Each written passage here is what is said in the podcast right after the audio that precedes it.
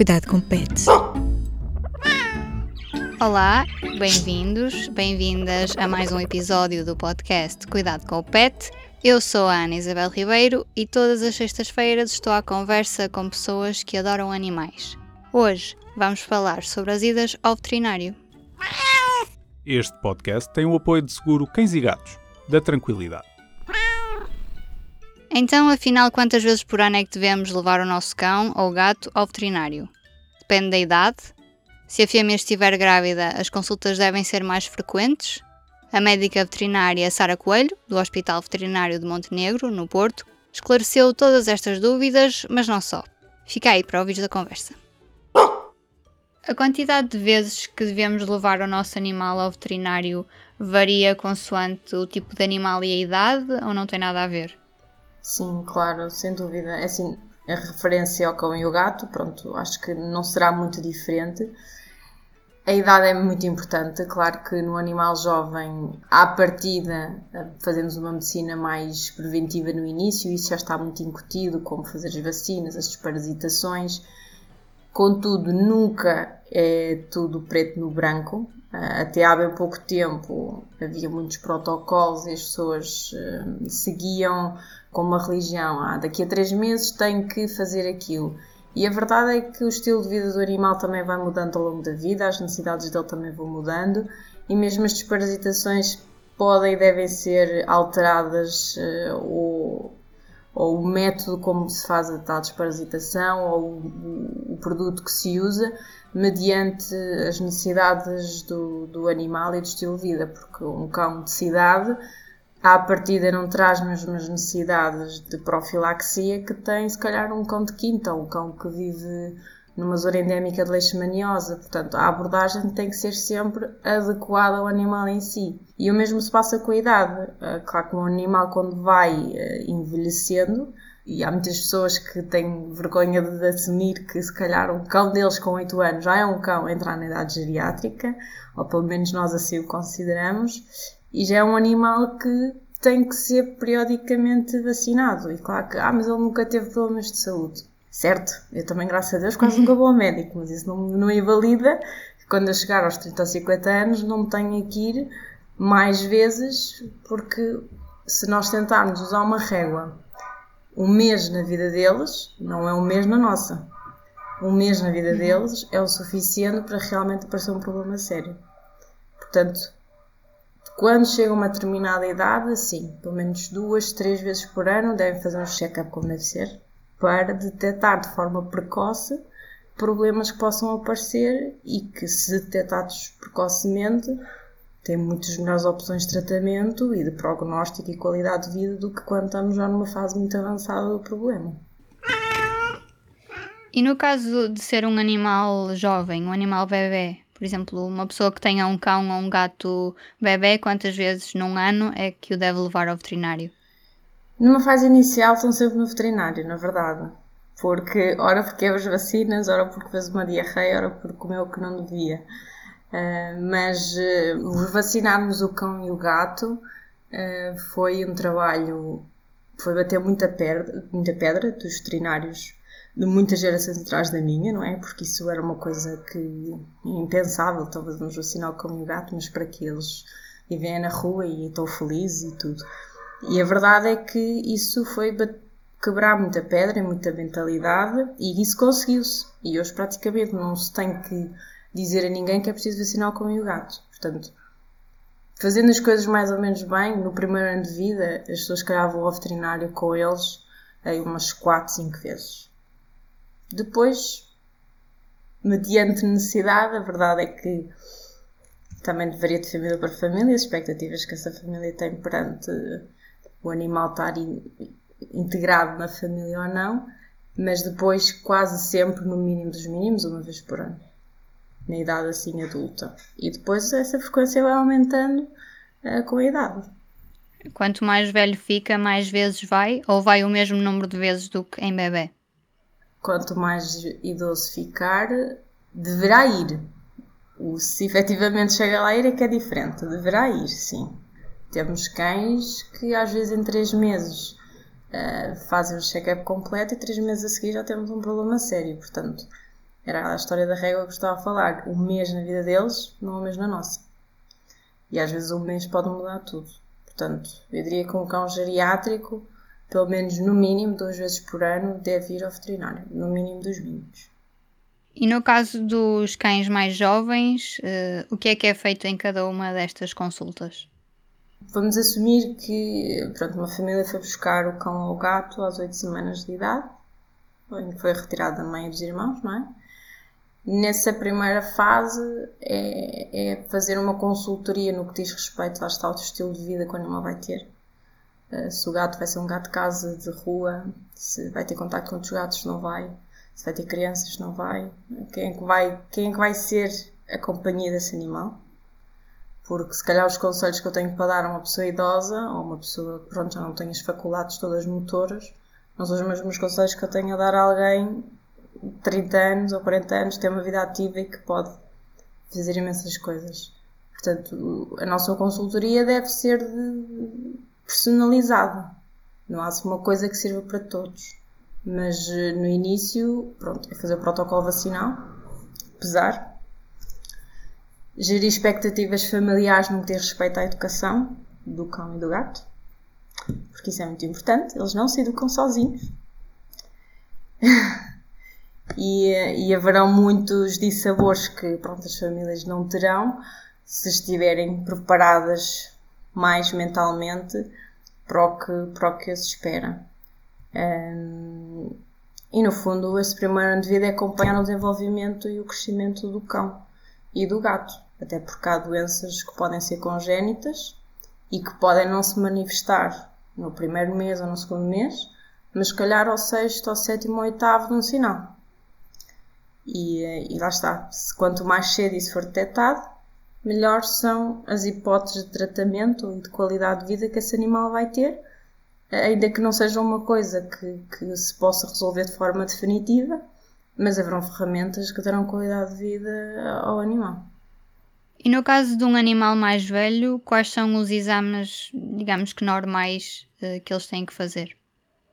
Olha, um animal mais velho, assim, mais do que qualquer exame, fazer um bom exame clínico ao animal. Ou seja, é ver o animal da ponta do nariz à ponta da cauda. Não é só escutar, não é só ver os ouvidos. Não, é palpar o animal todo, fazer as perguntas certas. Posteriormente a isso, no mínimo dos mínimos, análise de sangue. Não precisam de ser análises muito complexas à procura de uma determinada coisa uh, um hemograma, um painel bioquímico, uh, ecografia, análise do xixi eventualmente raio-x de tórax. Ecografia está-me a referir a ecografia abdominal.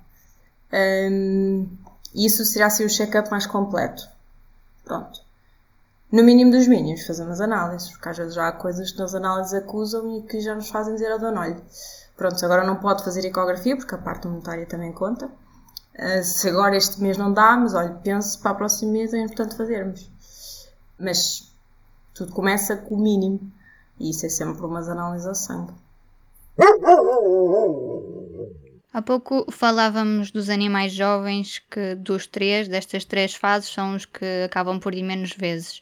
E no caso das fêmeas, e se a fêmea estiver grávida, devemos redobrar os cuidados, marcar uma consulta pré-natal ou não é necessário? Sim, mais uma vez passa tudo muito pela disponibilidade dos donos. Uh, não sei se disponibilidade é a palavra certa. Eu acho que uh, no que diz respeito um, a cadelas grávidas, acho que a pessoa tem que ser uma pessoa mesmo muito, muito, muito consciente de que não é só juntar a cadela com o cão e vamos ver o que é que isto acontece. Idealmente, a cadela antes. Eu vou sempre falar o ideal, não é? Isto raramente acontece. É, idealmente a cadela deve ser vista antes, vacinada e desparasitada antes de engravidar. Durante a gestação deveria repetir numa nova desparasitação interna. Um, deveria fazer ecografia um, de confirmação de gestação, mas isso, pronto, é assim. A gestação da cadela é muito curta é 62, 63 dias, mais um dia para a frente, um dia para trás, passei à volta disso. E o que acontece é, pronto, a cadela está com o cão, não é? eh, não temos que ir logo fazer uma ecografia, até porque logo no dia a seguir não se vê nada. Temos que esperar que se, venham, que se vejam as, as vesículas embrionárias. Ehm, só que, quer dizer, como a gestação é tão curta, na verdade o corpo da cadela também começa a mudar. Portanto, quase que o dono em casa percebe que efetivamente ela engravidou. Pronto. Agora, o que para mim é indispensável, indispensável, tanto para um dono como para um veterinário, é saber quantos bebês são. Porque a cadela até pode fazer tudo sozinha, mas as cadelas podem ter 8, 10, 12 e podemos estar um dia inteiro nisto, não é? Quando é que nós sabemos que já acabou? Temos de saber quantos são. E há uma forma. E o mesmo para os gatos? E há uma forma facílima de sabermos isso, que é na última semana da gestação, portanto, se soubermos mais ou menos quando é que elas cruzaram, é fazer um raio-x abdominal em que se vê os esqueletos todos direitinhos e, portanto, conseguimos contar as cabeças e saber um, quantos são. Isto porquê? Porque, infelizmente, há cadelas que podem só ter, e gatas, por exemplo, dois bebés. Ora, esses dois bebés vão crescer muito, têm muito espaço, são só dois. Então, às vezes, temos bebés muito grandes para o canal de parto. Portanto, é completamente diferente uh, ter uma cadela, uma gata em casa prestes a, a parir e o dono já estar precavido para a forte possibilidade de cesariana ou não estar. Porque se houverem poucos bebés, a probabilidade é maior, tendo em conta que o bebê é maior, que elas não consigam fazer tudo sozinhas. Quando eles são muitos, o que pode acontecer é ela ficar muito cansada e ter que se ir lá buscar o resto. Mas, mas para a gestão de dono e para nós é muito importante saber quantos são. Isso é o mínimo dos mínimos. É um raio-x antes de, do parto. E por exemplo, o meu cão tem feito uma coisa ultimamente que é começa a tremer. Eu acho que ele não tem frio, na verdade acho que só está a fazer fita para vir para o meu colo. Mas mesmo assim, devo preocupar-me e levá-lo ao veterinário? Hoje em dia, eu acho que um dono deve pelo menos tentar fazer sempre uma chamada. Não com o intuito de ter uma consulta gratuita ao telefone, que isso eh, não concordo de todo, até porque não é possível eh, dar uma opinião fidedigna sem ver o animal, não é? Um, nós nós um, tiramos mais informação a ver um cão na recepção. Às vezes passo na recepção, olho para um cão e já sei o que ele tem. Isto não é por ele alguém me ter dito no corredor, é o sentido de observação. As pessoas quando entram no consultório têm muitas a tendência de pegar logo no cão e no gato e pôr em cima da mesa. E eu digo sempre não, ponha no chão. Vamos falar nós primeiro. Eu vou ignorar o animal em questão, porque eu tenho que ver o cão à distância e o gato à distância. Porque se eu estiver em cima dele, ele vai me esconder tudo. Não é? Se ele estiver a explorar, eles dão-nos muitos sinais. Portanto, é impossível nós darmos uma opinião fidedigna por telefone sabemos o animal. Sobretudo às vezes com sintomas muito inespecíficos. Mas se no seu caso ah, ligasse para a clínica onde é habitualmente acompanhado ou mesmo ao hospital, certamente alguém tentaria fazer uma triagem por telefone para perceber se era algo que devesse ter um auxílio imediato. Porque é engraçado ver que às vezes pessoas da mesma família têm descrições totalmente diferentes para o mesmo problema. E uma pessoa pode passar a ideia que é uma coisa gravíssima e outra passa a ideia de que não é nada. Portanto, a forma como nós nos expressamos contribui para fazermos essa triagem e para ajudarmos o melhor possível. A Aline, que me ajuda a produzir o podcast, também tinha algumas perguntas para a veterinária Sara Coelho. Por exemplo, eu, no caso da Isabel tem um cão, eu tenho um gato, não é? Que fica traumatizado dois dias cada vez que volta do veterinário porque odeia andar na transportadora. Tem alguma coisa que é estranha no meu animal, mas eu não sei bem se aquilo é uma coisa muito grave. A doutora falou desta triagem, digamos, mas há alguma outra coisa, digamos, mais intermédia? Por exemplo, eu nem sequer tenho, às vezes, não tenho carro para levar o, o gato ao veterinário. Quais são as soluções que existem? Também para não deixar o, o bicho desprotegido. Sem, sem auxílio. Assim, eh, um alerta muito importante é nunca medicar eh, os vossos animais em casa, mesmo que Um, mesmo que alguém tenha dito ou que alguém tenha feito, porque para o vosso animal em específico, se calhar não é a solução medicamentosa indicada. E, eh, e às vezes isso é pior emenda que o soneto, não é? Pois às vezes temos outros problemas derivados disso. Um, uma coisa é certa: o dono tem sempre razão quando diz algo que se passa. Ainda que às vezes o dono, e isto acontece muitas vezes, dizer eu não sei muito bem explicar, mas alguma coisa não está bem. E ok, eu acredito em si, porque de facto o dono conhece, portanto o dono sabe perfeitamente as manias, as rotinas e sabe quando é que as coisas saem ali daquela, daquela, daquele guia, é porque alguma coisa não está bem. Assim, a triagem geralmente que se faz é, geralmente eh, as necessidades fisiológicas estão a ser como devem ser ou não. Por exemplo, no gato uma obstrução urinária é uma urgência. Portanto, se uma pessoa me diz ao telefone, ah, ele realmente não urina há 24 horas, então é para vir logo, por exemplo. Está uh, a comer, não está a comer, está a vomitar, não está a vomitar, porque isso são fatores que nos fazem dizer, ok, se calhar este animal já precisa de treinamento e de ajuda hospitalar e, portanto, em caso o dono não vai conseguir resolver o problema. Agora, uma indisposição, fez um vómito único, olha, se calhar pode fazer um jejum durante a noite, aguardamos e amanhã vemos como é que, como é que o animal está. Com a pandemia, eu posso dizer que aconteceu os extremos, ou seja, as pessoas estavam mais em casa e, portanto, viam mais coisas que de outra forma não viam, e, portanto, isso levava-as ao veterinário. E, por outro lado, houve pessoas que, com medo, um, evitaram ir ao veterinário. E nós sentimos muito que, sobretudo nos gatos, perdeu-se muita imunidade do grupo uh, porque faltaram as vacinas. E agora estamos a ter muitos gatos com quadros víricos e que vamos a ver e não são vacinados há 3 anos. Ok. E depois fiquei só com uma outra pequenita uh, questão, porque a da doutora falou que um cão com 8 anos é geriátrico, mas tipo um gato que chega aos 15 anos está mais metade da vida hipergeriátrico, como é que é? só para perceber. Assim, no, tudo bem, os gatos realmente podem viver muito mais tempo, mas um gato já é considerado um gato sénior e a partir dos 10 anos. Portanto, a partir dos 10 anos, um gato que eu não vejo há dois vem a consulta porque simplesmente não come, é gato, para fazer análises e para irmos à procura de alguma coisa. Sobretudo os gatos, que os gatos são mestres do disfarce, não? É? Os gatos escondem tudo, não é? E fazem de nós às vezes palhacinhos, mas eles escondem tudo e quando realmente dão sinal, às vezes a coisa já está mais para lá do que para cá. Os cães nisso são muito mais transparentes, não é? Mas, eh, mas os gatos os gatos são assim um bocadinho extraterrestres, nós nunca vamos saber tudo sobre eles, mas é por isso que eles são especiais, porque são assim. Está a olhar para o seu gato agora.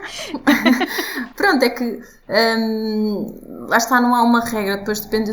Claro que nós sabemos que a vida acontece, as pessoas trabalham, as pessoas têm filhos, as pessoas têm problemas, há pessoas doentes.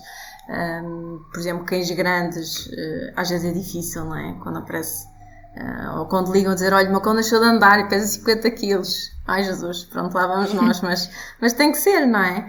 Agora, um, em idades geriátricas, lá está, um gatinho e aos 10 anos já está a entrar na idade sénior, portanto já é preciso ter uh, outros cuidados, prevenir algumas coisas.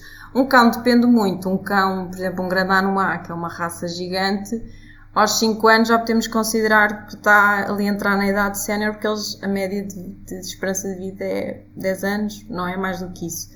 Uhum. Um pincher também já pode chegar aos 8 anos como um gato, portanto, aí também aos 10 anos já temos que ter alguns cuidados pronto, associados à idade. Isso Termina aqui a conversa com a veterinária Sara Coelho. Agora já sabes, enquanto o teu animal for bebê, deves levá-lo 4 ou 5 vezes por ano ao veterinário. Quando começar a ficar velhote, lá para os 8 ou 10 anos, tens que o levar ao médico no mínimo duas vezes por ano. A história feliz desta semana é sobre um veado que quis ver como são as casas dos humanos. Resolveu partir o vidro da janela e entrar na casa de um casal nos Estados Unidos. Sue e Richard Sujeki ouviram um barulho e segundos depois o veado apareceu na sala de jantar. Depois subiu as escadas e visitou cada uma das divisões enquanto o casal continuava incrédulo. Acabou por ficar como hóspede durante três horas até ser resgatado. O animal foi atraído pelas renas que estavam nas decorações natalícias do quintal da família. Para mais histórias engraçadas sobre animais, já sabes, fica atento ao site do PET e à newsletter Sextou. Se quiseres partilhar uma história cómica do teu animal, manda mensagem ou áudio para o Instagram do P3 ou para isabel.ribeiro.público.pt. O podcast Cuidado com o Pet fica por aqui. Eu sou a Ana Isabel Ribeiro. Este episódio foi produzido, como sempre, com a ajuda da Aline Flor. Voltamos na próxima semana. Até lá! O público fica no ouvido. you.